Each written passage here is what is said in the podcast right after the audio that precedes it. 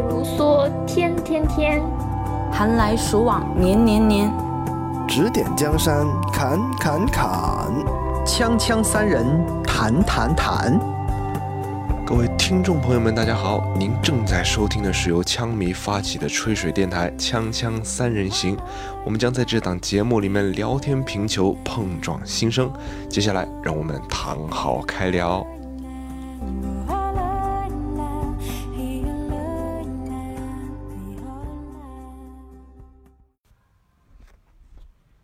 Hello，大家好。那今天我们也很开心，迎来了我们《锵锵三人行》的第一期的录制。那今天的节目呢，我们也迎来了两位非常非常有趣的主播啊。那接下来呢，也是由我来开始，大家依次给听众朋友们做个简单的自我介绍啊。啊，大家好，我是枪迷三儿。那我是一个在深圳的西安人。啊，我看球呢，相对于呃，相对于一些老的球迷来说的话，我可能会比较晚了，因为是没有经历过，呃，阿森纳的辉煌赛季，也就是不败赛季的。那我是从五零五零六年左右开始看，啊，昨那个昨天也回忆了一下，就是我应该是从那个赛季零五零六赛季去打曼城，皮雷进了一个球，最后一比零赢了比赛的那一场。开始关注阿森纳，开始成为一个枪迷的。那接下来看一看，呃，从普鲁托开始吧。那给大家做一个简单的自我介绍。啊哈喽，大家好，我是普鲁托，然后我就从小到大一直在重庆的重庆人。我应该是一六年欧洲杯过后，因为当时看足球的时候，我先看的其实是中超，再后来看的欧洲杯，最后。被厄齐尔吸引去了阿森纳看开始，但是之前因为学业的话，就可能是从一一八年才会认真的看阿森纳，于是看到现在，我的看球经历相相比来说，应该是算比较比较年轻的了，所以我的话大概就是这样。好的，嗯，好。呃，普鲁托应该算是一个很专注于比赛内容的一个主播啊，那也是跟我们平时会聊的比较多，看球也会看的比较多的一位球迷了。那接下来呢，就是我们的 Johnny，Johnny 给大家打个招呼吧。好，大家好，我是 Johnny，然后我是土生土长的广州人，就是在广州出生，广州长大。然后我个人呢，喜欢阿森纳是从二零一零年的时候开始。差不多看阿森纳也有十年时间，但是其实相比各位可能相资历老一点的球迷来说，我看球的时间都属于比较晚的。然后呢，也是阿森纳比较平庸的，算是没有什么特别大的成绩的这一段时间。然后呢，嗯，我个人的话呢，可能就是更偏向，也是我觉得就是看球，我有时候可能看的不如 Pluto 那么专业。我可能会，嗯，就是可能你们的数据分析会专业点，我平时看球有时候看个乐就好了，啊，大概是这个样子。对，其实大部分的球迷可能都会是这种这种样子的一个状态吧，就是我们看球纯粹就是为了，因为我们喜爱足球本身，因为我们呃喜欢阿森纳这种这种风格，或者是说被他的一种精神所吸引。那最终成为一名枪迷，而更多的比赛内容上面的关注，我们可能也会是，呃，单纯的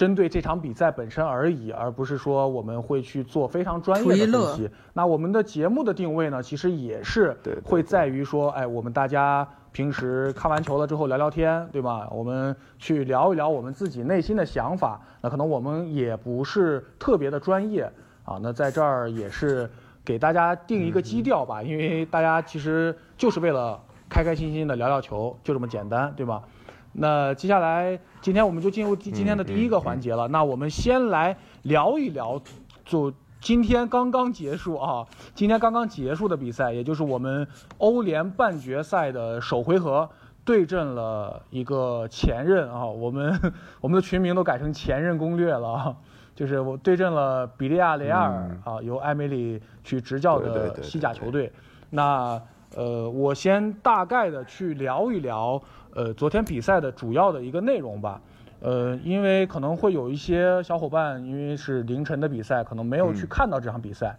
那我们简单的说一下，昨天的比赛最终结果是以二比一，呃，比利亚雷亚尔在自己的主场获胜这样的一个结果来来收尾了。那，呃，这里可能会聊到几个，呃，我可能会聊到两个关键人物吧。这两个关键人物是比利亚雷亚尔的两位两位球员。那其中第一个就是特里格罗斯，呃，他昨天是进的那个场上的第一个进球啊，然后第一个，呃，其实他对对对，这个球员其实从呃在上一周上周的周末在联赛里边，其实也出现过一些状况啊，他是因为铲了梅西，然后被裁判红牌罚下的。那从这一场比赛来看的话，他的这一脚后插上的射门。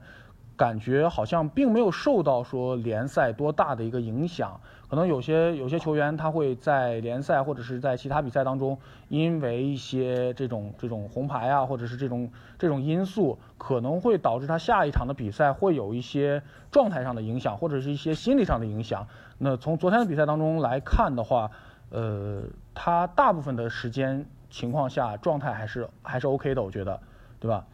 然后第二个关键人物的话，可能就是卡普埃了。对，卡普埃昨天也是领了一张红牌啊，因为在在比赛的后半程，呃，其实卡普埃可能很多枪迷都可能会有所了解，因为他之前是在热刺的，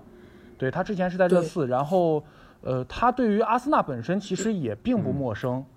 啊，这那在这场比赛当中，这个红牌动作后面我们大家其实有聊过，可能大部分的球迷还是会觉得偏向于认为是因为场地的湿滑导致刹不住车了，对吧？其实从反复的观看这个这个回放动作来看的话，其实他的恶意其实并没有太深，就是不会像是一些呃非职业道德的一些一些一些犯规，对吧？那这是两个关键人物。对，然后大概的说一下昨天的比赛进程吧。呃，开场之后，呃，因为我们在开场前看到了发出来的那个比赛阵容，就能够很明显的看出来这一场比赛阿尔特塔其实是想去做一个无锋阵的。那把厄德高顶的是相对来说比较靠前的，但是开场之后我们看到厄德高出现的这个身这个这个位置其实并没有那么靠前，还是会往回收一些的，因为在最前面其实顶的并不是他，可能会是佩佩和 S 罗。S 罗。对，可能更多的还是在 S 罗这边，然后佩佩更多的还是在拉边，他们两个偶尔会有一些串插，对吗？就是会会换位这样，但是更多的还是 S 罗在前面，而没有把厄德高顶得特别前。那开场之后，其实双方的前场压迫其实做的都是比较强的，都会有一些全场的一些紧逼。那但是阿森纳这边其实还是犯了长久以来的一个老毛病，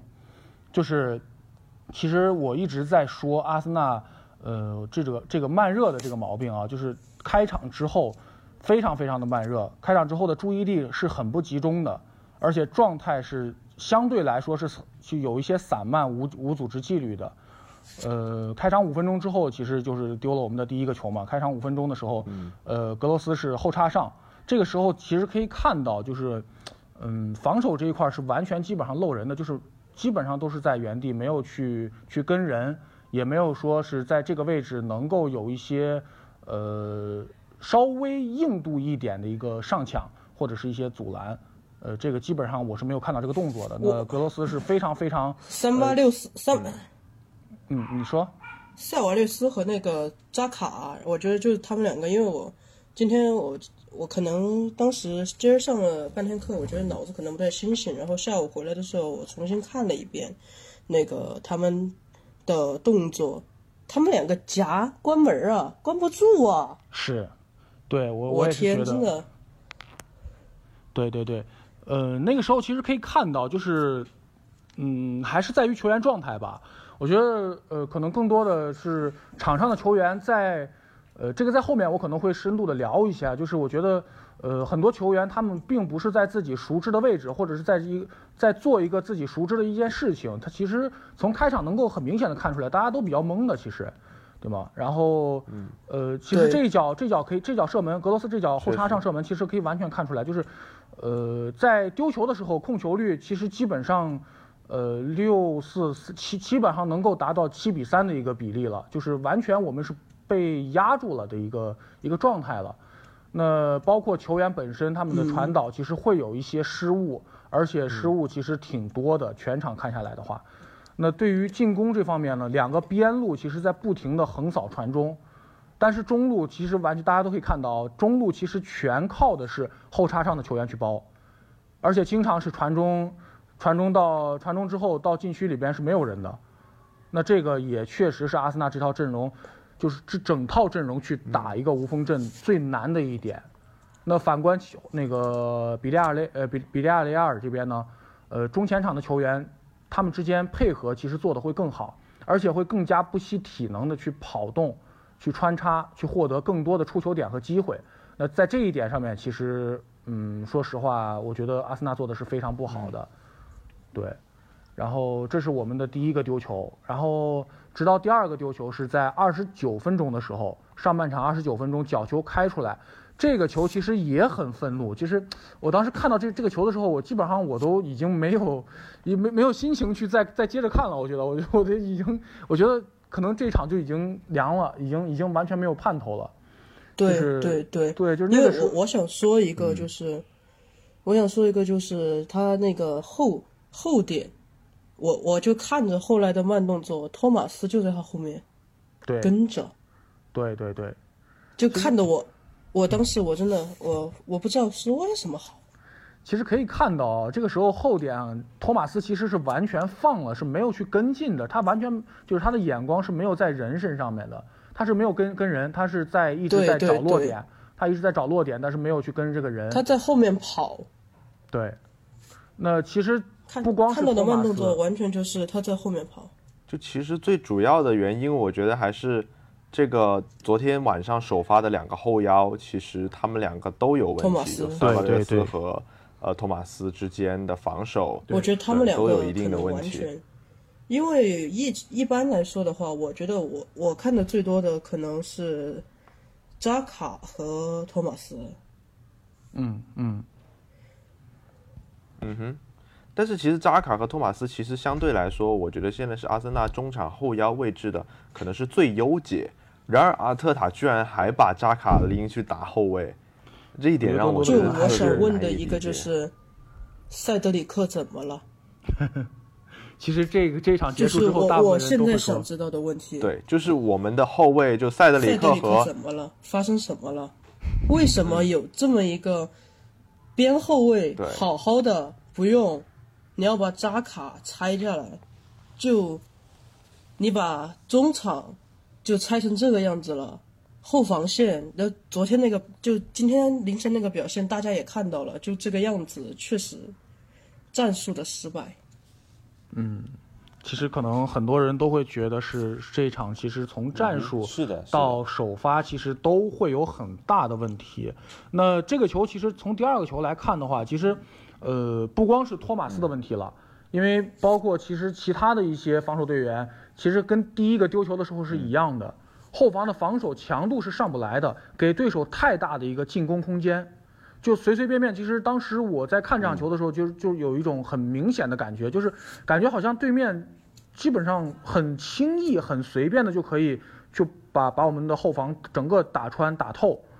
就是可能两三脚传球就完全把把把防守就打，对对对，就完全就打透了。而且在传球的时候，对方其实稍微给一点点压力，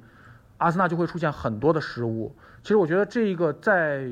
刚刚聊到的这一点上面，其实我觉得其实可以解释得通的，就是大部分的人他其实不在于自己熟知的一个位置，或者是熟知的一个一个战术体系当中的，他们可能并不知道我们今天要做什么。我我甚至觉得这场比赛他在开场之前。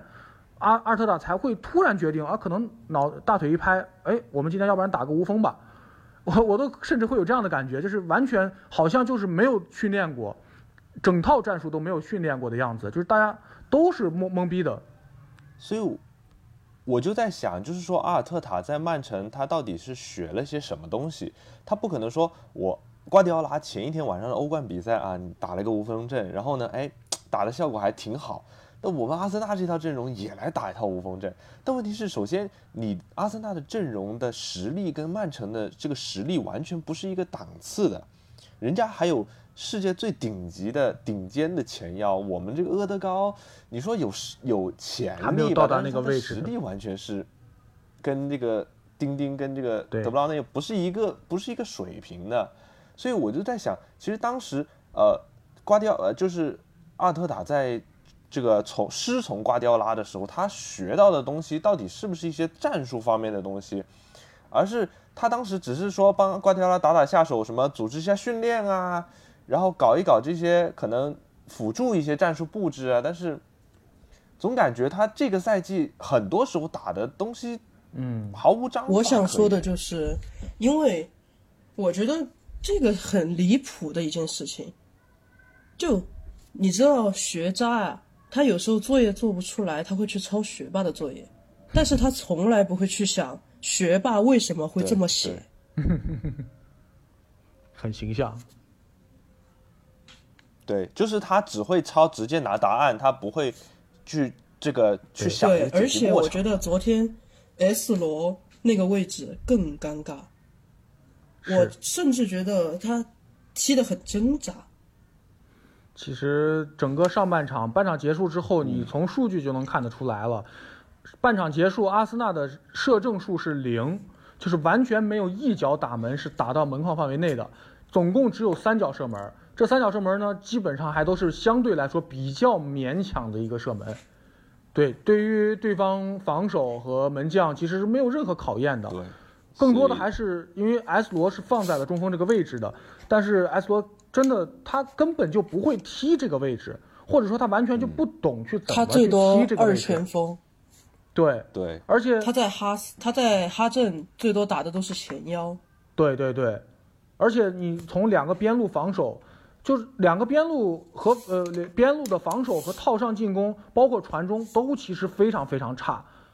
就呃，包括像刚刚 Pluto 也在质疑的，很多球迷其实都在质疑这场边路为什么不能上塞德里克。对吧？因为两个边路，一个扎卡，一个钱伯斯，要么就是右路套边丢了防守，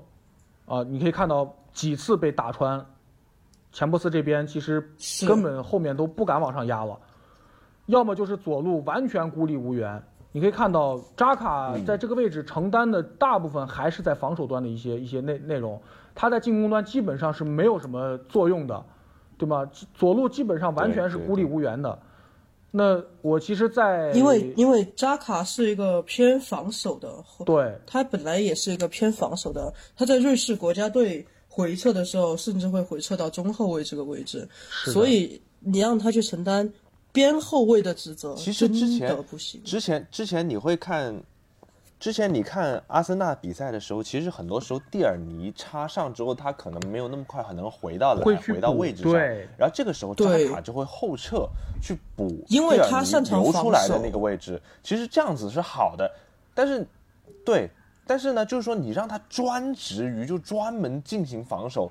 如果对方的边路速度是比较快的情况下，对对对，这个是很大的问题。其实从单从后腰这个位置来说的话。呃，扎卡在后腰这个位置上面，其实是可能，呃，会偏向于进攻端的组织会更多一点的。他的防守能力可能会，会稍微的弱一点。但是如果把他放在了左边后卫这个位置上面的时候，就完全能够看得出来，他其实根本不适合。他可能只是在投第一场的时候，被暴露了。对对对，他在第一场的时候，呃，可能表现的会让人有一点惊喜哦。原来扎卡打打边后卫其实也还可以哦，但是你到后面完全就可以看出来，当对手真的去了解了你，了解了你在这个位置上面的一些弱点或者是一些一些一些比较容易攻破的点的时候，其实你是非常非常容易被打穿的。而且艾梅里，实际上艾梅里他带过，对他这个打左边位的这个位置完全是呃。暴露了，而且艾梅里带带过阿森纳，他前主帅，他当然会知道扎卡的那种进攻的那种叫什么弱点，对他全，然后你又把他放在一个能把他全部的弱点展现出来的地方，那就确实对。对，对，就有点其自废武实功的感觉。呃，包括其实我那天看那个巴黎和曼城那场比赛的时候，我我在比赛结束之后，我发了个微博，我说我看看巴黎踢起来就像像一个团伙，不像一个团体啊。但是今天上半场的阿森纳真的连团伙都算不上，甚至嗯就是完全是没有合作的。每个人，我我从一开始就在说，嗯每个人都不在自己最合适的位置，或者说都不在自己最舒服的配合位置。完全之间是没有这个战术配合的。我觉得这一点其实是，嗯，如果让我给这场比赛去打分的话，我觉得其实我可能不会给单个球员打特别低的分。我其实说实话，这场比赛的责任，对我这场责任我是完全不会怪到球员身上的。我觉得这场比赛的责任完全在于阿尔特塔。呃，可能包括普鲁托和 Johnny 其实都比较了解啊。我嗯我我是一个从来从来都很支持阿尔特塔的，包括前面我们的比赛打得那么烂，那么那么难看，我都会去支持阿尔特塔。我觉得应该给他充分的时间，因为本来就是一个非常非常烂的、烂透了的一个摊子了，能够让阿尔特塔来去接，并且现在去去就是去去去打造这条阵容，包括清理一些冗员。大家可以看到，在这方面其实他做到了一些东西了，所以说我能够给他充分的一个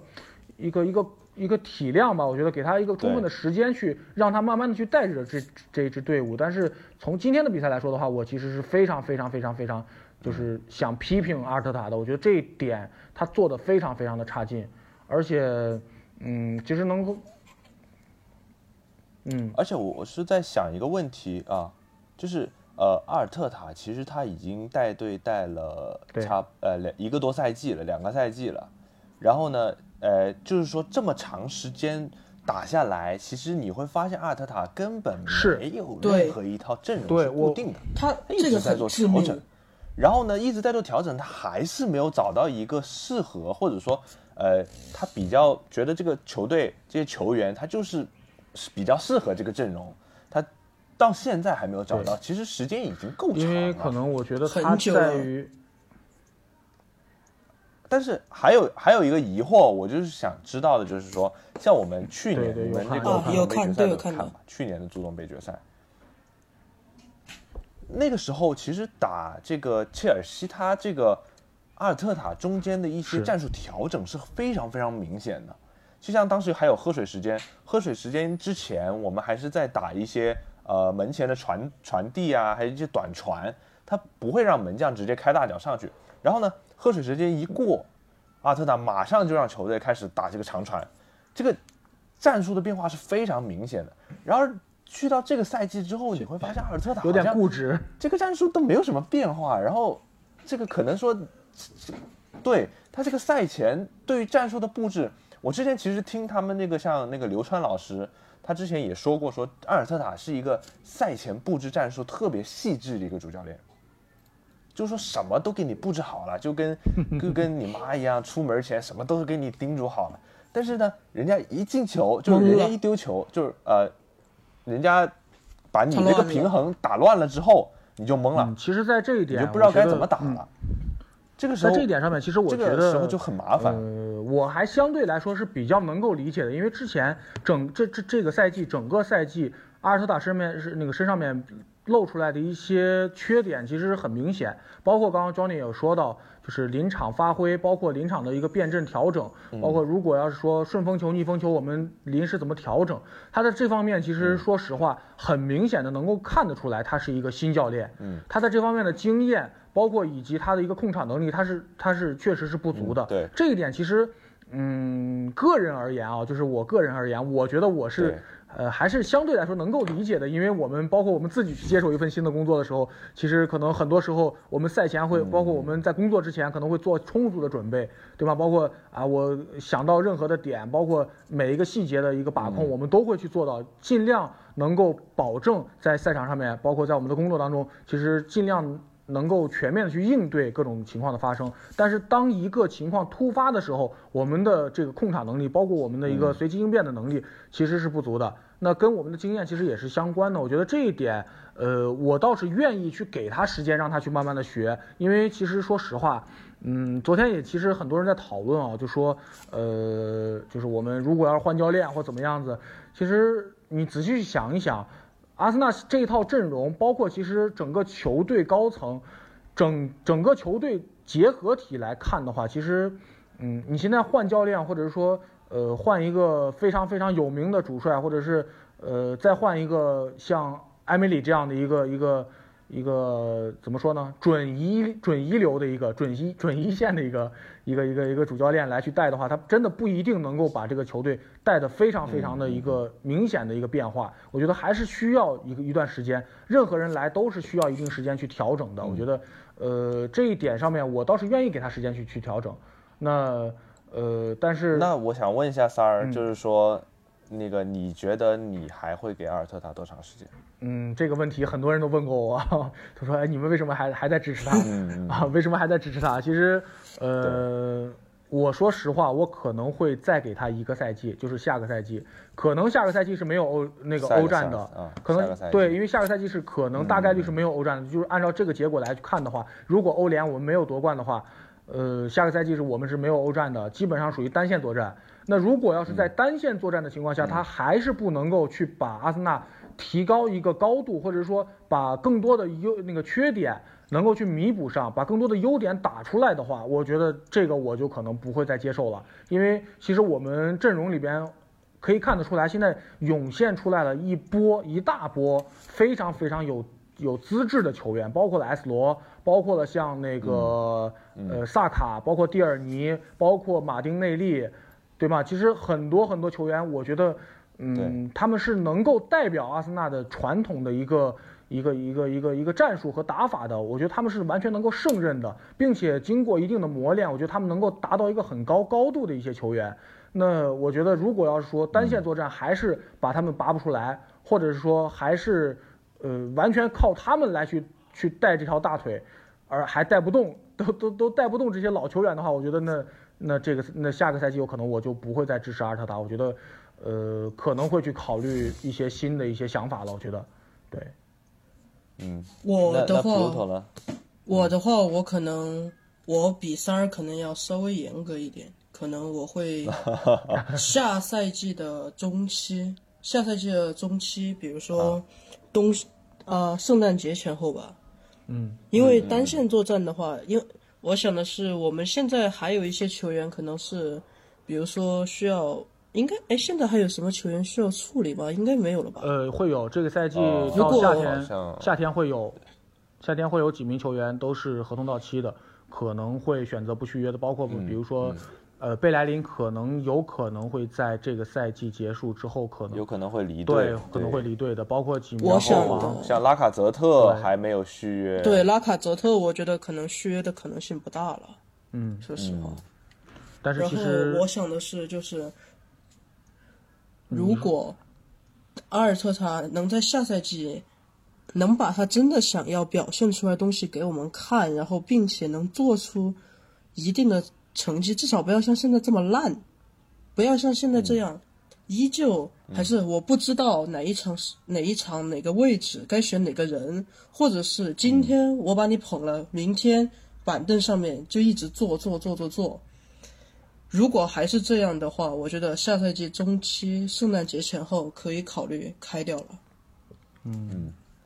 那我个人的话，其实我一开始我对阿尔特塔也算是比较严格。但我觉得我们三个人的要求已经比很多枪迷好很多了，已经宽松很多。我对他的要求其实是给他一个赛季，我想是这个赛季结束之后看看怎么样。但是呢，至今为止我们现在的成绩都不怎么地。然后呢，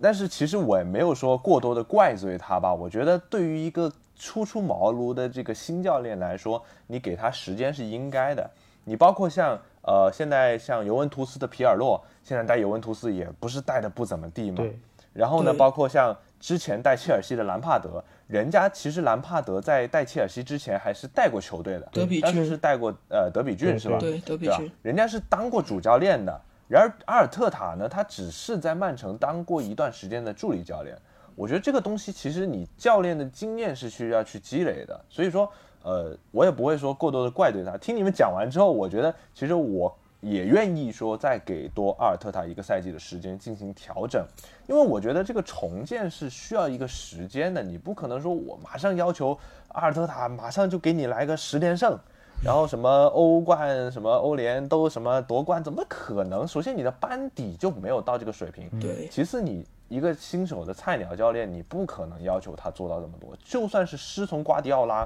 师从这种世界顶级的教练，你也不能成为他呀。对你也不可能这么短期之内就成为他。对嗯，其实那天，呃，有在讨论两个点，一个是关于中锋这个位置，就是拉卡泽特这个位置，呃，有有人会在讨论说，拉卡泽特如果离队了之后，阿森纳的这一套打法可能会更加的，就是变窄。因为之前 有拉卡在的话，对对对有有有拉卡在的话，其实就像，其实我觉得更多的可能会像温格后期我们有吉鲁在的时候，我们会多一套阵容打法，就是呃，如果要是地面渗透我们打不进去的话，我们有高点其实是可以做一个四十五度角那个冲吊，或者是说下底传中这样的一个一个一个过渡，包括支点，包括我们去去有很多的一些变变换的一些地方能够去去去进行操作。但是如果呃从这场比赛也可以看得出来啊，就是在这个位置上面，嗯，可能阿森纳现在阵容当中没有确人实需要，确实需要有一样一个对像拉卡一样的球员。对对，对或者说，我觉得其实阿森纳一直挺缺少一个，就是在吉鲁走之后，我觉得阿森纳还是需要有一个像吉鲁一样的一个更加有支点作用。其实拉卡泽特相较于吉鲁，我觉得支点作用是弱了一些的。而且吉鲁这个人呢，他是呃这个抢点能力会相比拉卡泽特来说要强很多。是所以我觉得，呃，如果说拉卡泽特离队之后，我希望阿森纳可以引入一个像高中锋啊，或者说怎么样一个作为支点作用的球员，可能会更好一些。嗯，对，不光是在支点上面，可能呃也会去，我觉得应该也会去考虑，包括像那个侵略性，对吗？包括硬度，我我可说说的难听一对点，对对对说的难听一点，这个位置我允许他可以脏一点，我甚至可以允许他脏一点，嗯它可以去更有侵略性，可以在这个位置能够卡得住人，可以去给更多的其他的队友冲出一些新的一些一些空间出来。我觉得这个对于整个阿森纳来说是非常非常重要的。而且从现在这一套阵容打出来之后，可以看到的结果来说的话，我觉得不光是需要，我觉得是急需的一个点。那这是关于拉卡这一块的一些一些点，还有一个就是可能很多人在说，呃，哎，其实 网网络上面其实很多，包括微博上面，其实包括微信群上面，其实都很多人在说，说我们这个给他的时间其实已经足够多了啊，但是他在阵容这一块儿，包包括他在选阵，他的他的战术打法迟迟固定不下来，甚至会去拿欧联的半决赛。可能是甚至是他的一个唯一的一根救命稻草，有可能，比如说，呃，高层对于这个赛季的阿尔特塔不满意的话，那这个欧联来对他来说的话，是真的他的救命稻草了。而且从联赛现在排名第十这个状况来看的话，是完全没有任何的希望能够在这个赛季把联赛往上再冲了。那欧联，我觉得他应该更加重视，能够更加的去，呃，强势一点吧，我觉得。但是他其实在这方面，我我也完全没有想到他能够在这一场去来试验，来去打一套完全纯新的一个一个战术和一个阵容，这个也是我无法理解。我觉得你可以去拿联赛练，确实是有点匪夷所思。对，三就是我我觉得匪夷所思。嗯，三十周年，我问一个问题，你们还记得当时我记不得是哪一场比赛的赛后新闻发布会了？他说他会重他会重视欧联，就大概意思好像是，但是这一场的结果给我看出来，他没有。嗯呃，我我刚才其实我想到一个有有一个想法，说为什么阿尔特塔还会拿他最后这一条唯一一条路去做实验？难道是董事会给他的承诺，就是说你这一赛季成绩无论如何，我都会把你留下来，就我都不会开掉你，我还会给你时间，所以他才会在不断的尝试，不断的尝试，因为董事会可能给他的权利。和给他的这个容错率实在是太高。嗯我觉得这一点其实可能，包括从之前我们从外网上面能够看到一些一些一些记者再去再去说这件事情的时候，其实可能能够看得出来，其实高层给他了足够的空间，也给他了足够的信任，可能跟这一点确实也有一定的关系啊。那这一块儿我们大概的讨论了一下上半场，那接下来我们大概聊一下吧，简单聊一下下半场吧。那下半场开始之后呢，这场比赛下半场对下半场，其实说实话还是会比上半场好很多的一个一个点。包括其实可能赛后可能很多人都会在说啊，会开玩笑，会有在说那个呃开掉阿尔特塔是必然，是一定需要的。那也从不后悔，因为通过下半场比赛也发现了，从不后悔开掉了埃梅里，对吗？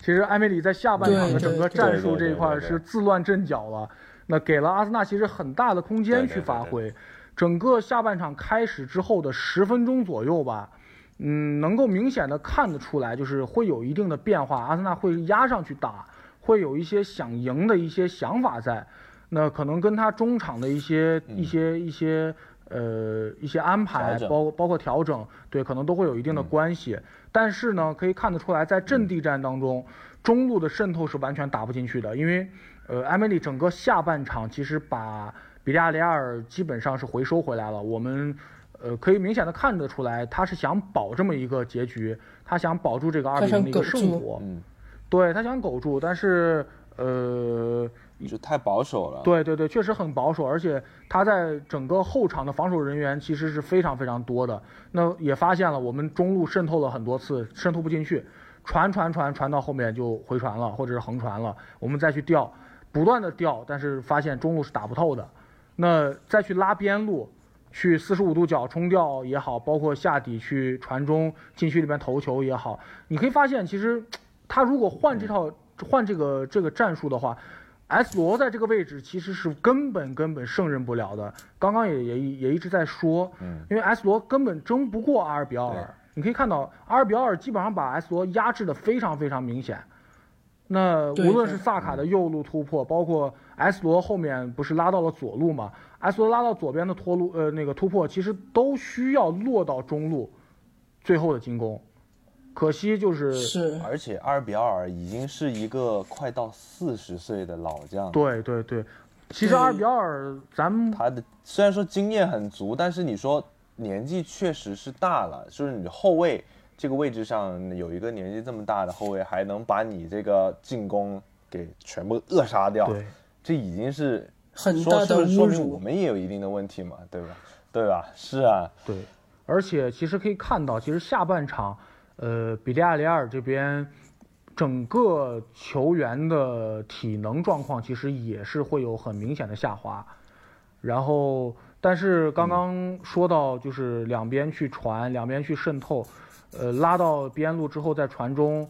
这个位置就是无论是萨卡右路突破，还是 S 罗拉到左路去突破，落到中间之后，发现几次成功的传中，就是我们突破了边路，但是传到中间，中路真的，我我我我我我我觉得可以用可可西里无人区去去去形容啊，完全是放眼望去一望无垠，真的。然后对的，这他们他们只是往里传，对，就是完全他们只不会是往里传完全不看抢。不看有没有人接的。我怀疑这也是阿尔特塔应该好几场了吧，这样的这样的状况，四十五度炸，疯狂的四十五度炸。对，嗯，然后从后防下半场的整个的后防来看的话，哎呀，阿森纳的后防真的，我觉得让我去形容的话，可能是一片沼泽。真的，这个球它粘脚，高位逼抢，死活就是不出球。对对方一直在高位逼抢，我们死活就是不出球，而且出现了整个我觉赛季，得是这个真的不是球员的问题，这一定是战术的安排教练的战术布置问题。这一定是战术安排的问题，因为这整个赛季，阿森纳在这方面丢了非常非常多的，就吃了很多亏了。而且其实，呃，说一个不成熟的想法啊，因为，呃，我我自己也在踢一些那个，呃，那个就是非职业，就是一些业余的比赛啊，就是自己去偶尔也会踢一踢十人十一人制的比赛。呃，我一开始踢的也是中卫这一块儿，呃，在我们我们就是一非业余的角度来说的话，在后场去这种大范围的横传，其实是非常非常忌讳的，尤其在于我们没有这个充分的能力的情况下。那我觉得这个完全可以放到我们的最主要是没能力。对你，你说如果换成比如说曼城，或者是说那个世界顶一流的球队，现在实力顶一流的球队来说的话，他们有后场有这个能力去去进行一个横横向的一个调度，或者一些横传去进行出球。嗯。但是其实我们在整个后防线的能力上面是完全不足的。这种球对我们来说就是非常危险的。对这个横传，其实出现过很多很多很多丢球失误了，包括被断，包括就是就是绵软无力啊，被对方一个上抢直接拿到，直接面对门将，这种情况太多太多了。那这也是一个问题。还有就是，而且我觉得不仅是后卫，就不仅是呃我们的中卫，包括边卫，还有其实后后腰也是对太粘球，然后就导致直接抢断，然后就没了。对，包括其实。粘 球包，包括其实扎卡，扎卡在这个位置上面，其实我能够很明显的感受到，呃，刚刚一直大家都在说的，就是扎卡在这个位置上，其实他完全完全就不适合这个位置，就是就是整个整个全场比赛看下来，扎卡就像喝大了一样，真的，我觉得整个就是懵逼的状态，就跟喝大了一样，我都他完全不知道怎么去踢了，而且。在中场，就是我们的后腰位置缺少了扎卡之后，整个中场，哎呀，真的就像是通宵开了 party，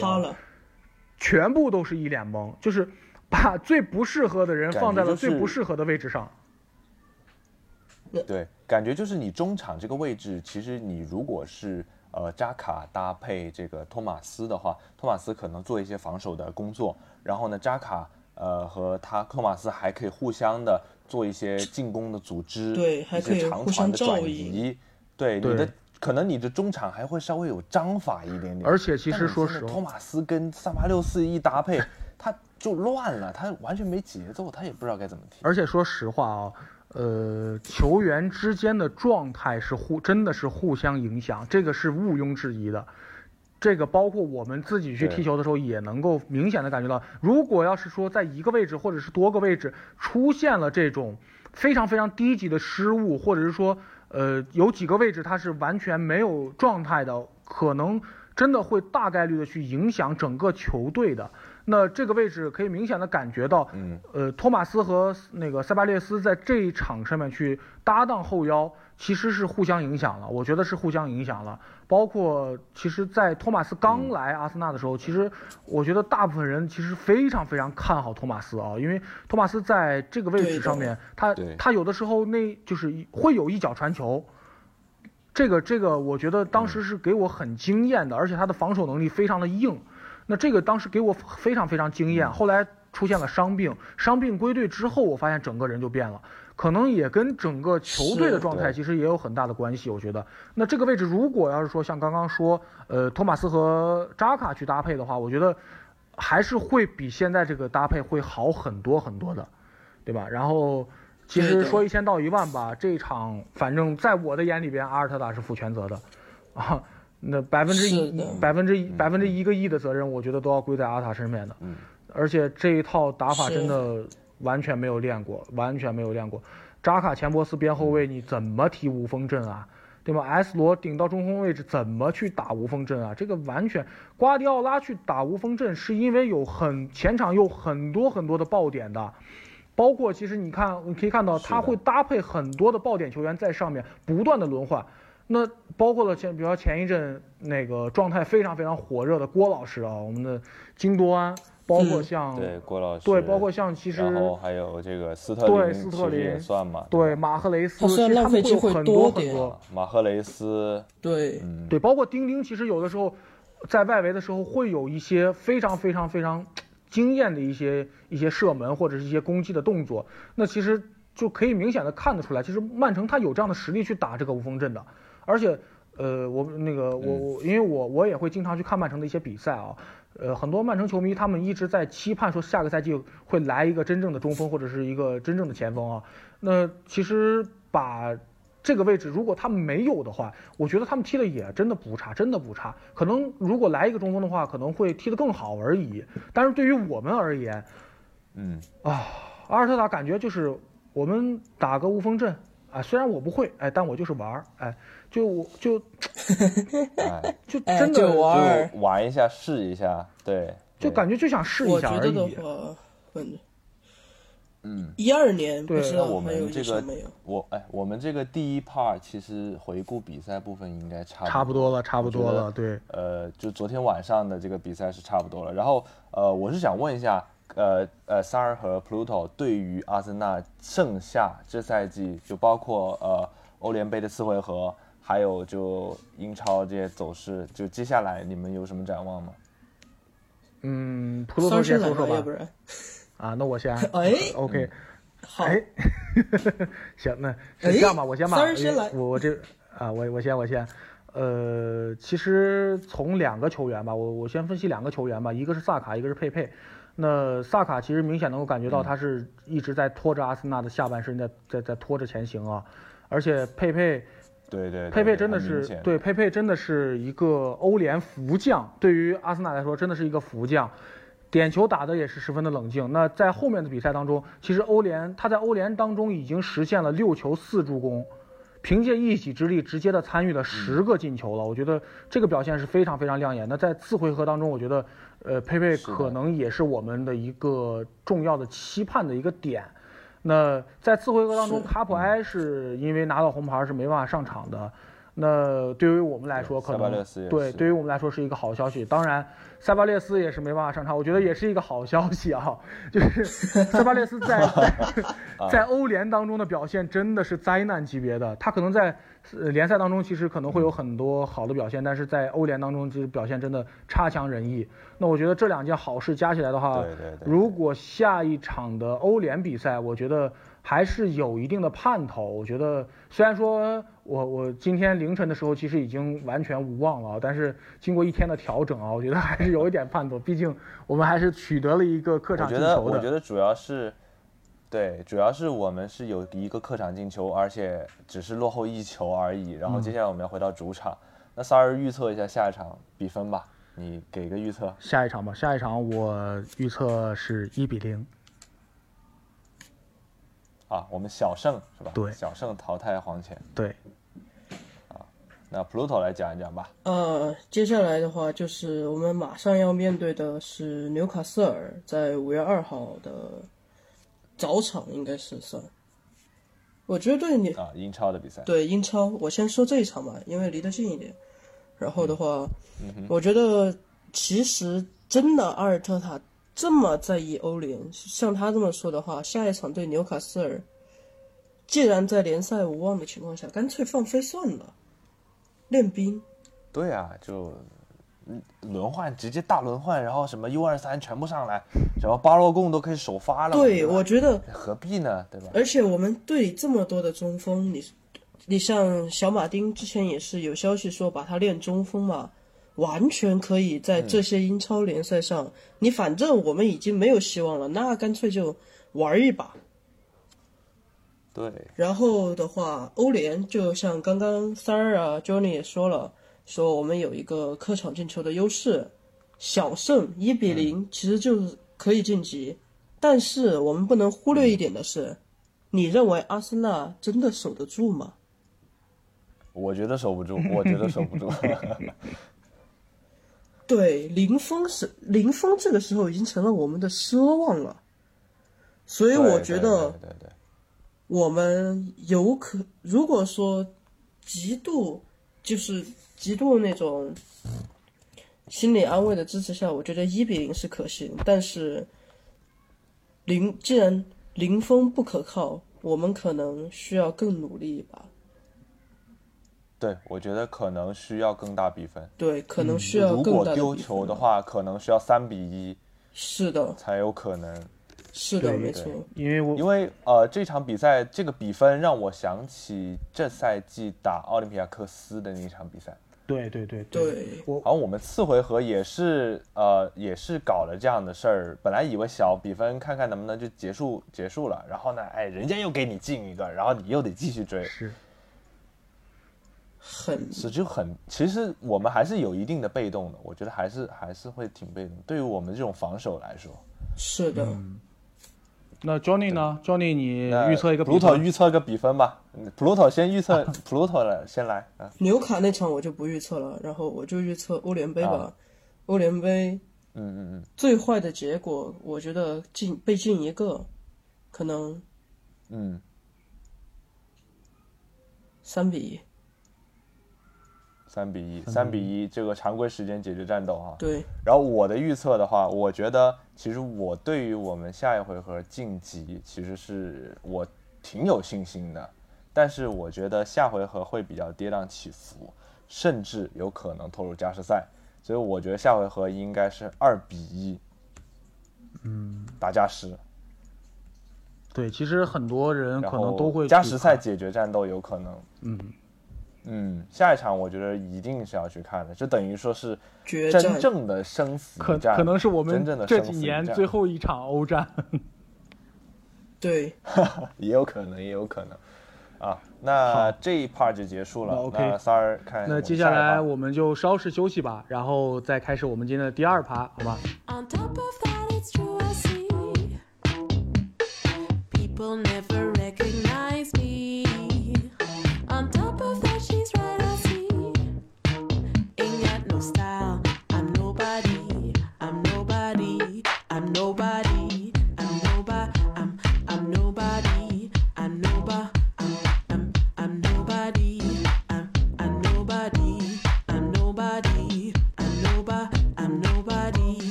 的，欢迎回来。那我们今天也一起的讨论了我们昨天凌晨去踢的欧联杯的决赛首回合决赛，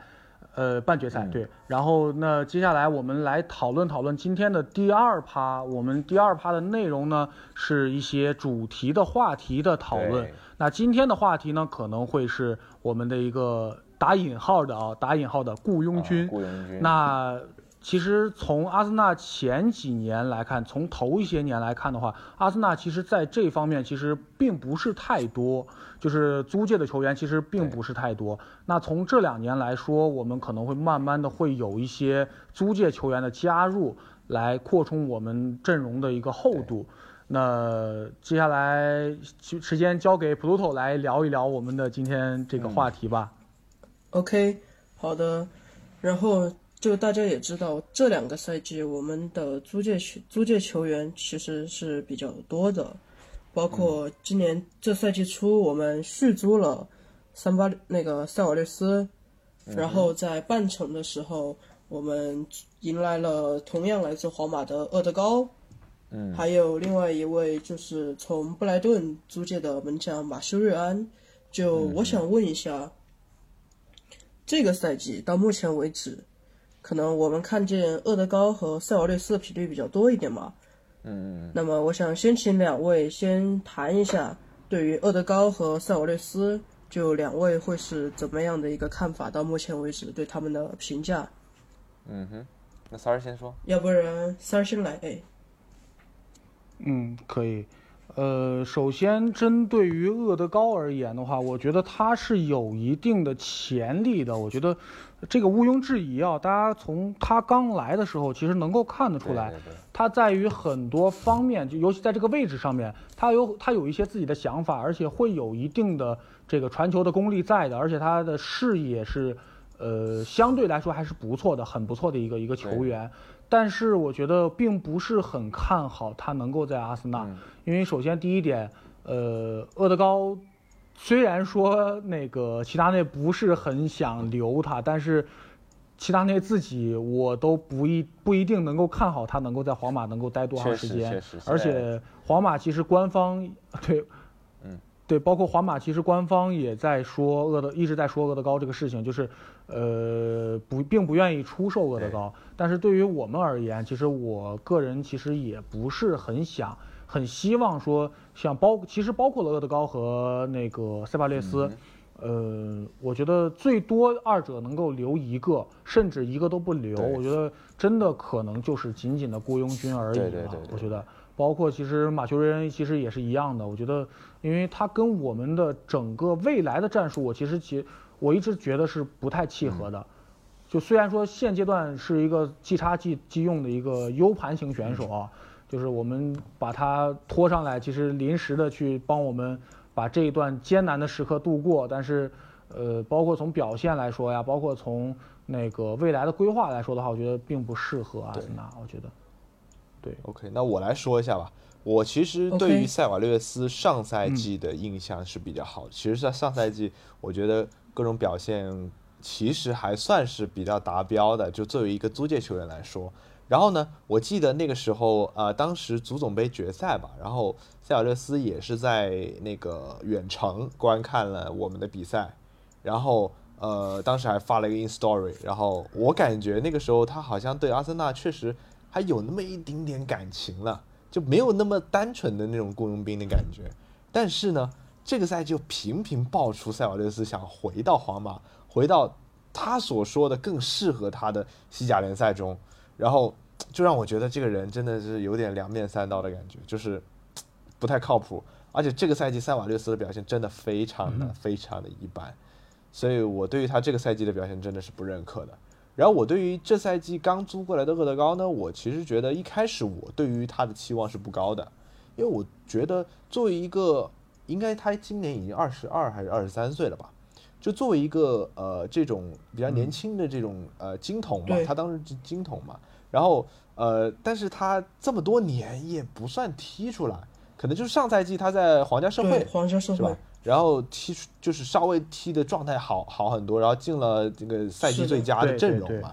然后呢，呃，稍微那个赛季踢出来了，然后呢，可能呃稍微好一些。但是我其实对他的期望不是特别高，但是我觉得看了他几场的表现，我觉得他已经超过了我的预期。就我觉得他的实力还是在的，嗯而且甚至我觉得他的踢球风格很像我们现在已经离队的前十号球员。就我觉得他们的踢球风格其实有一定的类似，有时候看他踢球，感觉哎，有点那种味道了。然后我觉得，呃，其实如果让我选择说留塞瓦略斯还是去选择留厄德高的话，就我不论价钱，我可能会选择留厄德高多一点。但是我觉得，呃，如果呃要买下厄德高的代价过大的话，就比如说你说四五千万，可能我觉得就比较困难，可能更高，那我就觉得真的没有必要买了。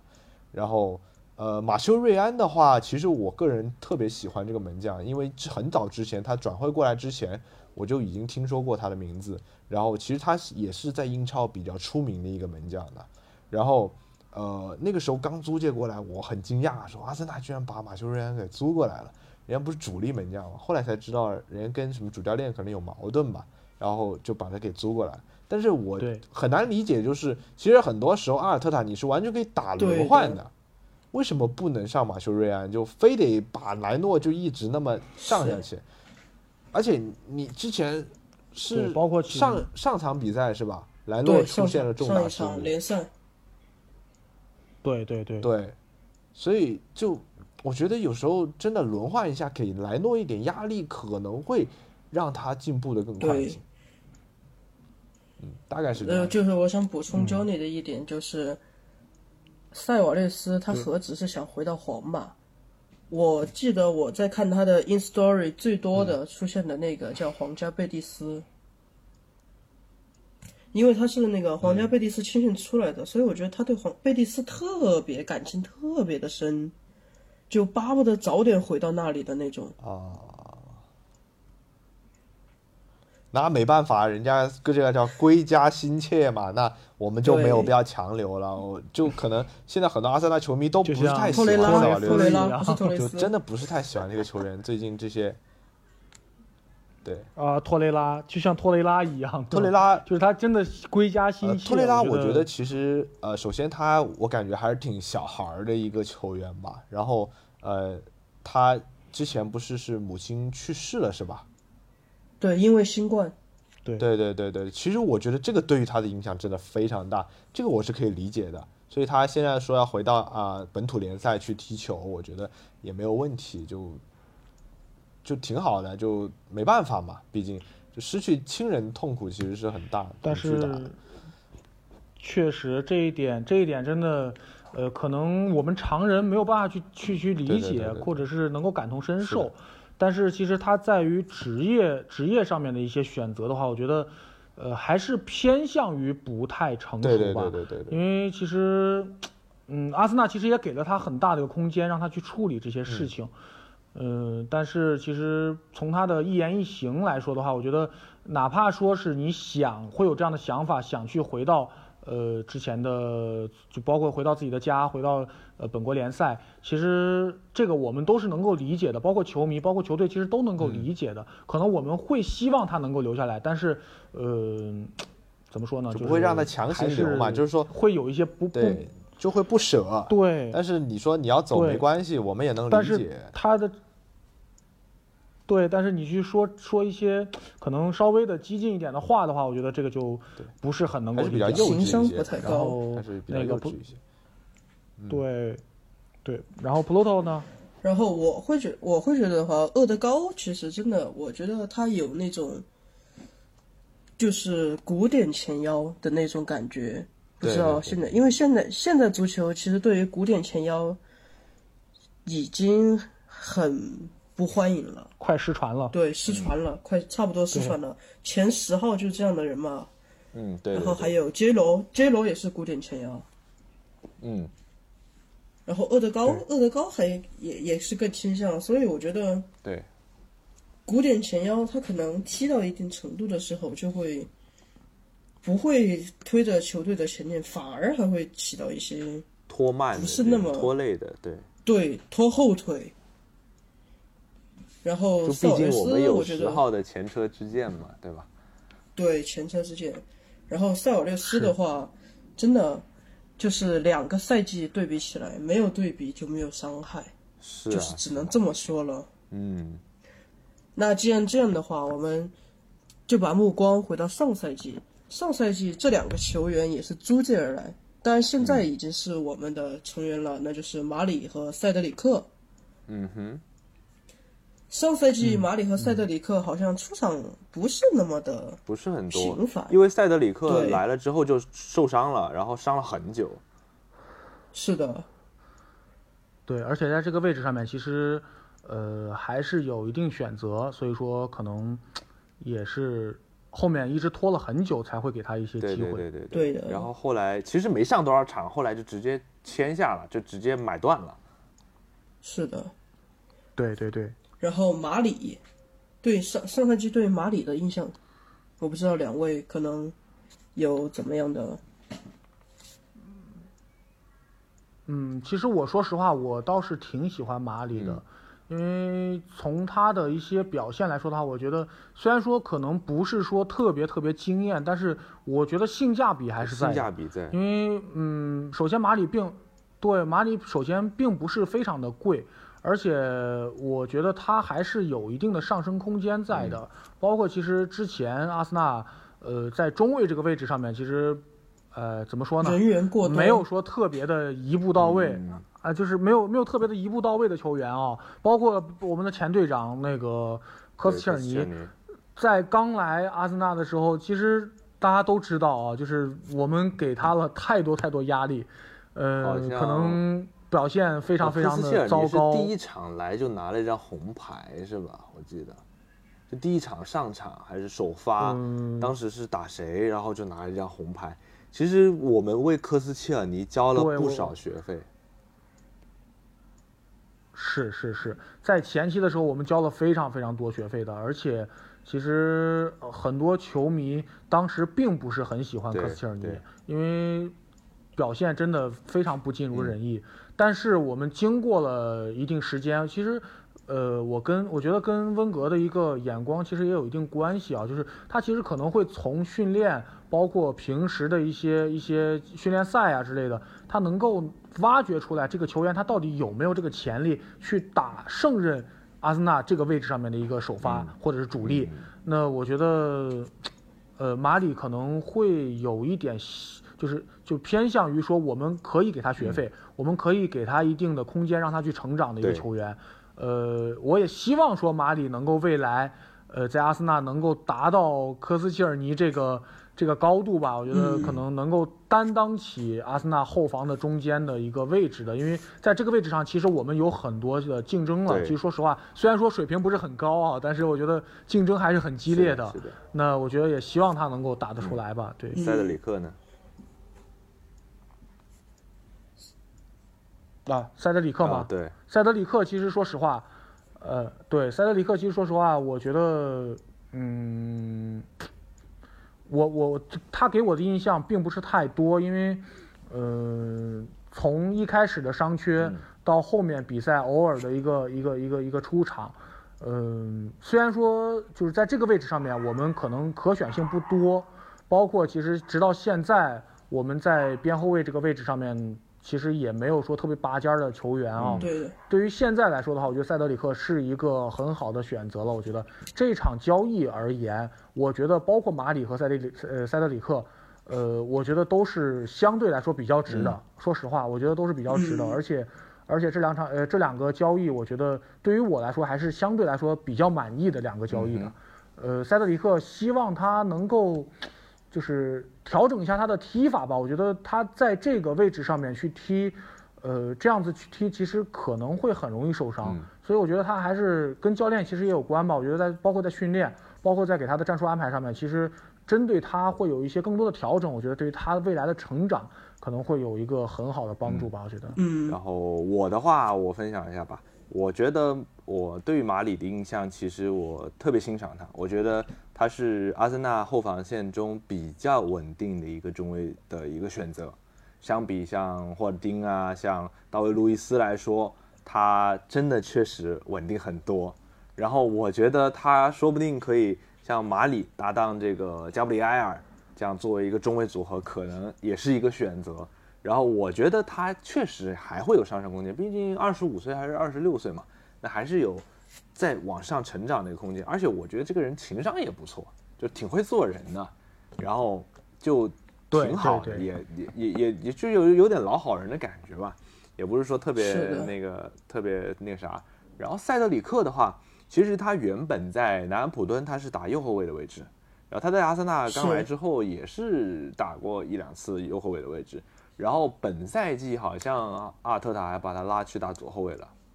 对吧？对，有然后客串左后卫，我记得有一球印象最深刻的是塞德里克在中线附近，好像是来了一个左脚的一个大范围转移，直接转移到右路，然后助攻。对，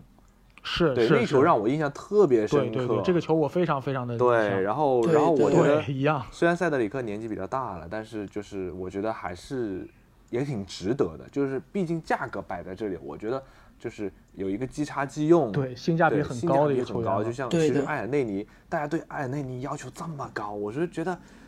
当时是五百万买过来的，你说人家就这么点钱，然后其实打出来这个防守其实还可以，然后也不差，而且他本对人要求这么高呢，对吧？他本身也是特别拼命的一个人，而能力对，对对对对对，好，那其实这两个球员我就大概是这样的分分享。OK，然后我们把时间线再拉回去的话，其实中间有一些过程所来的三位球员，一个是一八一九赛季的丹尼尔斯亚雷斯，嗯，还有一三一四赛季的维维亚诺和卡尔斯特罗姆。不知道两位对这三位的印象是怎么样的？可以稍微说一下我。先来吧，我先来分享一下吧。呃，我先从蛋苏说起。嗯，就是蛋苏，其实我觉得蛋苏那个赛季确实挺平庸的，然后也没有什么特别出彩的表现。然后我觉得那笔交易其实不算，就那笔租借不算是特别划算吧。就反正他也在我们这儿也没有特别多的机会，然后呃，实际上最后上场之后的表现也是一般般，然后哎也就那样了啊。但但蛋苏就过去了。然后呃，一三一四赛季其实呃维维亚诺呢，当时租借来阿森纳好像是一场都没上过，我记得对，一场没有就上过。没没有没有任何的出场的时他间。踢了梯队，啊，那些踢了那些就不算嘛，就等我们正式比赛他是没上过。我们说的一线队嘛，正式比赛是没有上过。然后卡尔斯特伦，卡尔斯特伦其实我当年我印象特别深刻，这个球员其实对我也挺有意义的一个球员。就是虽然说他当时是租借来，然后租借来我只记得他租借来之后就伤了，又是就是刚呃东窗租的，然后就伤了，伤了之后，我记得印象最深刻的一场比赛是那赛季正好是终结九年无冠的那一年，就是足总杯那一年，然后呃次回合就是不是次回合啊、半决赛，当时我们是打维冈竞技，然后呃阿森纳就一直踢到了点球大战，然后那个时候其实卡斯特罗姆也有参加点球大战，然后当时呃我是真的像我们我们正常就是咱们去踢球的时候，呃点球的时候，我们都会像球员一样，可能说，哎、就大家这个搂着肩膀，或者说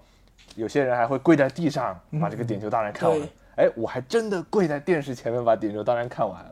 然后呢，这个法比安斯基表现特别神勇，然后咱们把这个点球大战赢了。然后其实当时我对于卡斯特罗姆这个球员是有，就是挺深刻的印象。其实那一年的意义代表意义比较强。其次呢，我个人其实那个时候特别喜欢二十九号球员，就是我特别喜欢二十九号这个数字。然后当刚好来了一个哎，又是中场，然后又是我喜欢号码的球员，哎，我就对这个球员印象很深刻。虽然说他确实没什么表现，而且在阿森纳真的好像就上了一两场吧，那足总杯都算一场了，然后上来踢了个点球，然后这样然后就没有了啊。我就大概是这样的，我就觉得这个球员我印象特别深刻。嗯，那三儿呢？嗯，嗯，我从前往后说吧，就是先从那个，其实说实话啊，我对于二十九这个数字其实并没有什么 什么什么呃特殊的对都是我个人吧但是我个人的比较其喜欢实对对对对，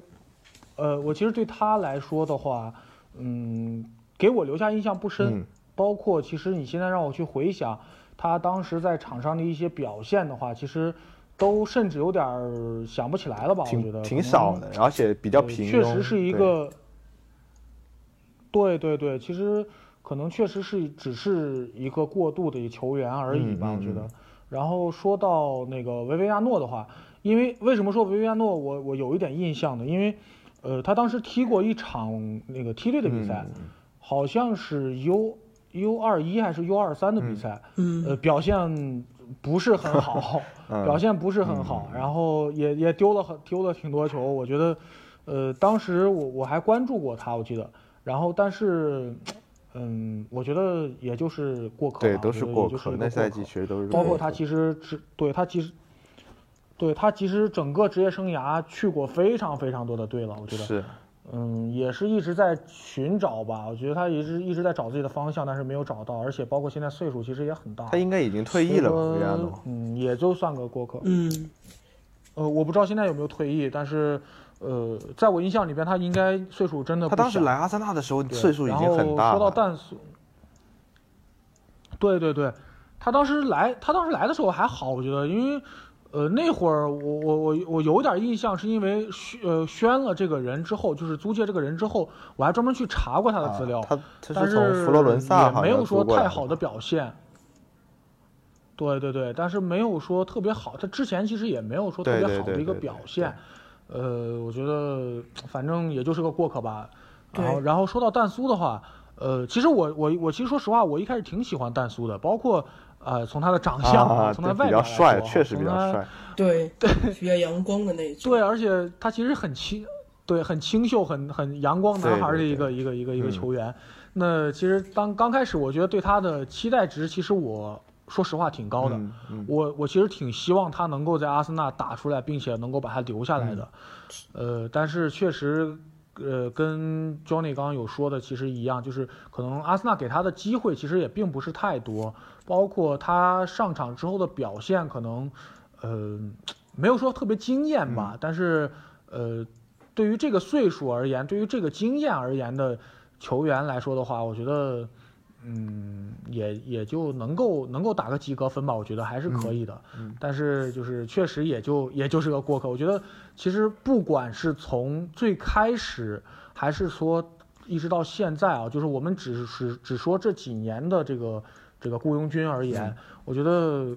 嗯都只是过客。我觉得真正在阿森纳能够立足，或者是能够呃融入到这支球队，或者是融入到这个球队的理念里边的球员，我觉得暂时对于我而言还没有，还没有出现。对，所以说，呃，针对这些球员而言，呃，我觉得如果他们能够留下来，我觉得也挺好。包括现在的塞德里克和，呃，包括现在的那个谁，那个塞巴列斯和那个厄德高，他能留下来更好。我觉得，对我觉得能留下来，这当然很好。我觉得为何乐而不为？但是 如果他要是不心不在这一块儿，或者是说他真的并不是很想去融入到阿森纳的一个这个传统观念里边，这个这支球队的灵魂里边的话，我觉得那也就是可有可无的路人了。对对对是的，没错。嗯然后嗯，那 OK 了。那这一趴我就好接下来就是 Pluto。嗯，Pluto 这边已经是已经说完了是吗？其实还有一个，我觉得这个的话，印象应该是特别特别深了。啊，来谁？一一一一一二赛季，贝纳永和亨利，啊哦，对对对对。那这个就不一样的概念了。这个贝纳永当时他是刚刚有说到从那个，他之前是切尔在切尔西西的嘛，对，切尔西，切尔西来的。然然后后亨亨利利是从纽约红牛，对对对，亨利那个是真的完全不懂意义的。贝大勇我们都可以不说了，就说亨利，好吧？对，这现在就我们就可以回顾亨利。对，那个是詹俊的名场面。亨利的话，我觉得那时候当时是也是打那个足总杯，然后是打利兹联，然后当时亨利上场进球，我的天呐！然后枪迷怎么能不泪流满面啊？不，呃对，对对对，真的是太经典了。这也是詹俊的一个名场面了。我对觉得，对的，对，因为这个其实我说实话，呃，亨利算是阿森纳队魂的球员，我觉得是的是的，就是包括整个阿森纳的整个打法，整个的这一这一套体系而言，包括整个阿森纳从最开始一直到现在一直想传承的一种队魂，嗯。我觉得这个是亨利带给阿森纳的一些点，而且其实真的完全不同意义的球员吧，而且。呃，这个我们后面可以讨论讨论啊，专门开一个专门的专场，开一个人物的啊专场，那个大家可以专门的聊一聊。那对，我觉得这个是可以专门聊的。那咱们那在雇佣军这个环节，我嗯我们就结束了雇佣对军差不多。那我啊，然后雇佣军这一块的话，我们就差不多了。包括其实亨利，我觉得也在我眼里边不算雇佣军啊，永远不不是我们的雇佣军。他是我们的国王。那对，然后 是的，那好，OK，那我们接下来再稍微的休息一下吧，然后我们进入到今天的第三趴啊，关于 FPL，也就是范特西的游戏，英超官方的范范特西游戏当中，呃，会去有一个简单的一个一个沟通吧，嗯好吧？嗯那我们稍事休息。On top of that, it's true, I see. People never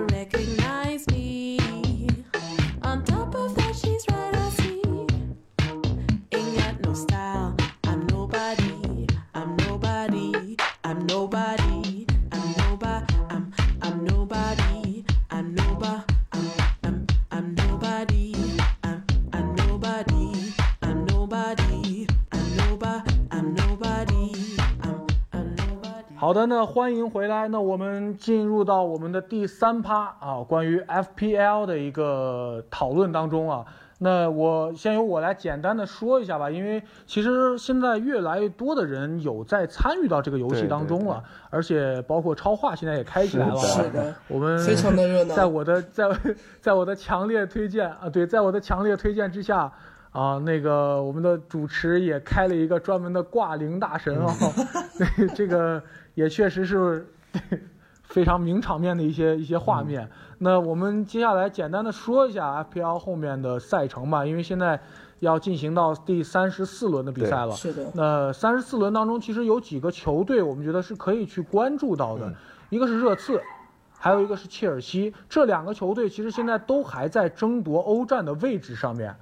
而那个热刺呢，热刺下一场的对手是谢菲联，对的，那谢菲联基本上已经锁定了降级，嗯哼，对，因为基本上已经没有悬念了，对，十几分这个基本上已经没有悬念，要铁定降级的了。对，那针对这样的对手，热刺现在在换帅之后，是不是会有这么一场爆发？这个是 FPL 里边可以大家去参考的。当然了，那个呃，很多球员可能很很多不不很多朋友可能会三持啊，因为之前会有一些那个朋友会持凯恩、孙兴民和呃贝尔或者是洛里这样的一个一个一个搭档。对的，那但是因为我是被伤到了啊，我个人而言我是被伤到了，嗯 所以我我我是不会再持了啊，我不会再去拥有热刺的球员。那接下来就是切尔西了，切尔西的对手呢是富勒姆，嗯。呃，富勒姆暂时来说还有一线的保级的生机，其实说实话，他还有一点点争保级的希望。那不知道富勒姆会不会去放手一搏啊？和因为他和布莱顿呃还差五场，就是现在三十三轮嘛，还有五场比赛，现在还差七分。呃，看他会不会去放手一搏吧。那个对于切尔西而言，现在正是势头上的时候，而且在欧战赛场上面表现也是不错的啊。跟皇马其实也是能够掰一掰手腕的一个一个球队。那看看在切尔西这一块，大家其实也是可以去考虑到的。对对那接下来另一个争四的选手就是我们的西汉姆。嗯对，其实，哎呀，西汉姆其实很多很多玩家其实放弃了啊，因为包括赖斯，还有克里斯维尔的伤病，呃，仅剩不多的中卫那个巴尔韦埃纳红牌儿，对吧？然后刚刚从那个四月份吧，从那个，呃，几月份我忘了，应该是四月份，刚刚从呃沃特福德租借买断的那个克里斯登呃克呃克雷斯道森，对吧？克雷斯道森也是拿到了红牌。那在锋线上面的重创其实也是更难受的，包括了像安东尼奥，本赛季基本上是报销了。对安东尼奥，其实我们很多人之前有在持到他的，但是这赛季基本上是报销了，他腿筋受伤。对是的，那这个其实对对铁锤帮的影响是非常非常大的。那不知道林皇能不能够独当一面啊，为西汉姆力挽狂澜？对，我我们到现在这个就是挺基本上推荐我的一些大概率分对，析。我们还是挺推荐保留对林，皇包括。我到现在还在持的。是我对他，他现在还是我的副队长。我我是林皇的这林皇是我的队长。虽然上一场垮了，但是我还是，要相信那接下。来看看，嗯，接下来看看两位有什么推荐没有？呃，我看一下下一轮的赛程的话，首先你刚才分析到的那个切尔西打富勒姆这场比赛，我觉得富勒姆虽然说他有一定的保级希望，他也有可能放手一搏，但是其实切尔西的实力还是非常强的。但是要考虑到这场比赛呢，切尔西他是要夹在跟皇马的那个次回合中间对，有可能会进行大范围的轮换，有可能的啊。但是我觉得，其实就是说，你持一持一些富勒姆的球员，其实也是可以考虑的吧。就是说，也不是不能考虑。然后的话，像、呃阿森纳克下一轮打纽卡斯尔的话呢，呃，我感觉这场比赛就很难说吧。像阿森纳现在这种乱七八糟的这种赛程，我真的不太建议大家持任何阿森纳的球员。因为这样子在就是虽然说我们有我也是组队情节，但是就可能在游戏在这种呃这种 FPL 这里面真的会很吃 FPL 亏，没有主队对，真的会很吃亏。然后我们看到还有一场比赛是南安普敦打莱斯特城这场比赛，我觉得这个赛果可能会比较焦，就是比较焦灼一些。然后我现在看到我，因为我阵容里面是有丹尼因斯和沃德普劳斯这两个球员的，然后丹尼因斯有可能下下一场是上不了场，是吧？我看到他是有一定的情况，对，然后呃，丹尼因斯好像是变黄了吧？啊，对对对，然后就这个可能要考虑一下。然后沃德普劳斯其实这几场状态都一般般，所以也可以考虑换掉。嗯然后莱斯特城的话，其实我就挺建议大家，呃，像莱斯特城有前锋，像那个伊西纳乔和那个瓦尔迪，大家都可以考虑一下。然后包括他中场还有蒂勒曼斯，好像也是可以考虑的，是吧？对，蒂勒曼斯，然后像水晶宫打曼城这场，咱们就不用说了，就算曼城轮换你也打不赢。对，我觉得没什么可能性。就瓜迪奥拉上次不是输输了一次利兹联嘛，就是轮换我轮换出事儿了嘛。我觉得接下来应该不会太出事儿了。然后布莱顿打利兹联这场也会挺好看，我比较看好利兹联这支球队。然后如果就班福德，其实这几场比赛表现也挺一般，就这几场状态也挺一般，嗯，所以谨慎考虑吧。我觉得他他已经被我抛弃了。我觉得可以留，可以留，但毕竟利兹联他的这个进攻点，其实班福德还是比较重要的，就他的得分得分点，他作为得分点来说，班福德还是比较重要的。呃，然后布莱顿的话，大家都很喜欢像这个登克这个球员，对吧？我看很多我们这个联赛很多这个很多队都有登克这个球员，其实也可以留着吧，没所谓。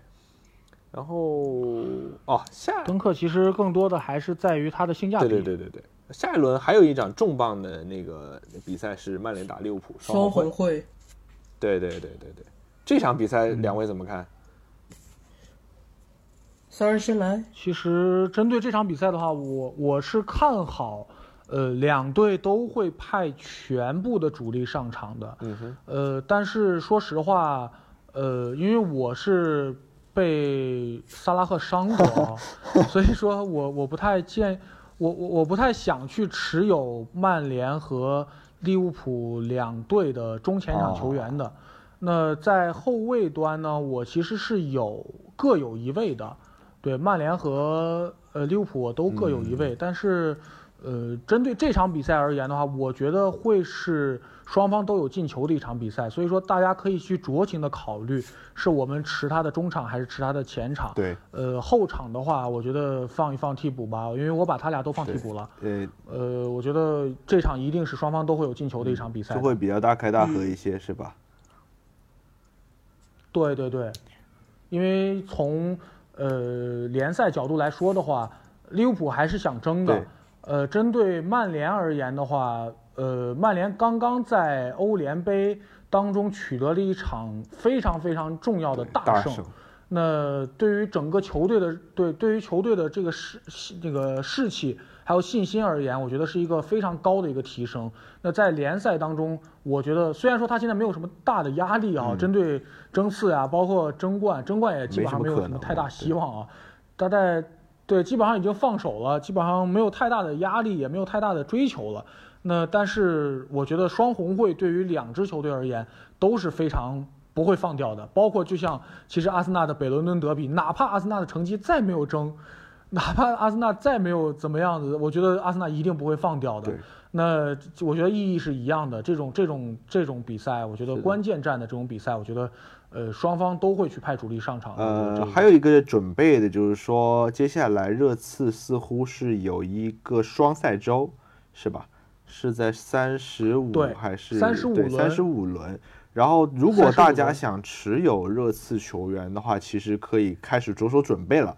就像孙兴民啊、凯恩啊、对洛呃那个雨果洛里啊这几名球员，其实大家都可以购入。呃，针对双赛周的话，其实我刚有想说，就是，呃，大家如果要是还有卡的话，我觉得是可以去考虑开一个 free 卡的，开一个一夜情卡的。对对呃，在三十五轮的时候，因为三十四轮，已经快我建结束了嘛议大家还是去毕竟已经快完了。对对对，因为双赛的话，后面可能不会太多，不会有这种大面积的双嗯赛，所以说其实在这一轮当中，我觉得大家还是能够去把握就把握吧。嗯然后针对三十四轮的时候，我是建议大家把这个免费的换人名额用掉的，嗯因为在三十五轮当中，如果要是开卡，那我们三十五轮这一轮的免费换人是是是是不会去消耗的。那我们在三十六轮的时候再去进行正常的一个轮换就好了。那包括其实我现在的所有的球员的选择都是会去参考双赛周，因为我可能大概率在三双赛周的时候不会去开这个卡，嗯。因为我现在我前 我因为我上一轮扣了十六分啊，换了五个人，扣了十六分，那确实对，专门去把整个的后防球员全部换掉。对对对，对我把曼城和热刺还有，呃，曼城和热刺还有阿森纳的三个队的球员我全部都换掉了。呃，因为瓜迪奥拉的原因嘛，对吧？全全民公敌，全民公敌。这个 我们，对我们我反正我是这赛季是不太想持有曼城了。那关于阿森纳呢？因为最近的状态，包括最近这个精力可能会放在欧联上面的一个原因，我觉得，呃，包括轮换，包括这个专注度，我觉得可能暂时我还是不太会持有的。那针对热刺的话，呃，我个人建议大家可以去持有的，因为包括那个孙兴民和凯恩，虽然说凯恩未来的前途不一定啊，但是凯恩的职业的这个这个这个专注度还是在的，包括其实前面给给大家其实也上了很多大分啊，对对对，然后包括后面三十五轮其实是有双赛的，我觉得还是可以去持有，可以去考虑拿上，并且可以去考虑是不是要 C 他的一个一个球员。是的，对，是的。是啊，那 Pluto 有什么推荐？我的话，我就是不推荐了，我就我就来泼泼盆冷水，因为刚刚两位其实把 该说该该说的重头戏全部都说完了，我的着重点可能会落在狼和西布罗姆维奇这一场比赛，因为哦上一次、上一轮嗯，狼的表现众所周知，啊，一塌糊涂。我三持，我三持狼队后防。我也是三持，我是三，我是塞斯、考迪和帕特里西奥三个人加起来只有一分。没扣分已经不错了，就再丢一球，但凡再丢一球，我这轮就赢了，你知道吗？就但凡狼再丢一球，我这轮我跟我的对手就差一分。但凡他丢一球真的哦，但丢一球就是平，应该说啊不对哦，他是两个后卫，啊，他是两个后卫，他是塞斯哦不对，我也是有一个塞斯，我有个塞斯，然后他是塞斯加考迪，对，那就是是的平。所以我觉得对于狼有当然可以有，但是嗯真的我们要我们要小心这种提前保级之后，他们后面指不定干出什么的疯狂行为的这种迹象。我们我之前就持 过一段时间那个内托，然后他就根本没有给我上过分，然后我就把他除掉了。对 我也是，我也是。对，所以中下球中下游球队就那种保保级无忧，呃，然后又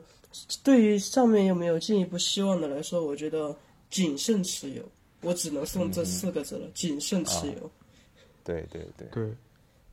我我其实跟普洛的想法是一样的。为什么我刚刚说了几支球队都是在争四的行列当中，并且大家其实可以去考虑保级球队，因为保级球队在这这方面其实压力还是会有的。所以说，呃，一个是争欧战区的球队，一个是争那个保级的球队，这两个球队大家可以去考虑。对于像 像阿森纳这种，就是放飞自我的这种球队啊，就是包括联赛当中成绩争也争不上去，落也落不下去的这种球队，我觉得大家可以去谨慎的考虑。对对对，这种无欲无求的球队就不要想了，你选点就是人家有有有正有有有需求的球队，那个才对。选点那种欲望强一点的，对，说不定他就给你个惊喜了。嗯那好了，我们好像这个 FPL 的预测和分享也差不多了。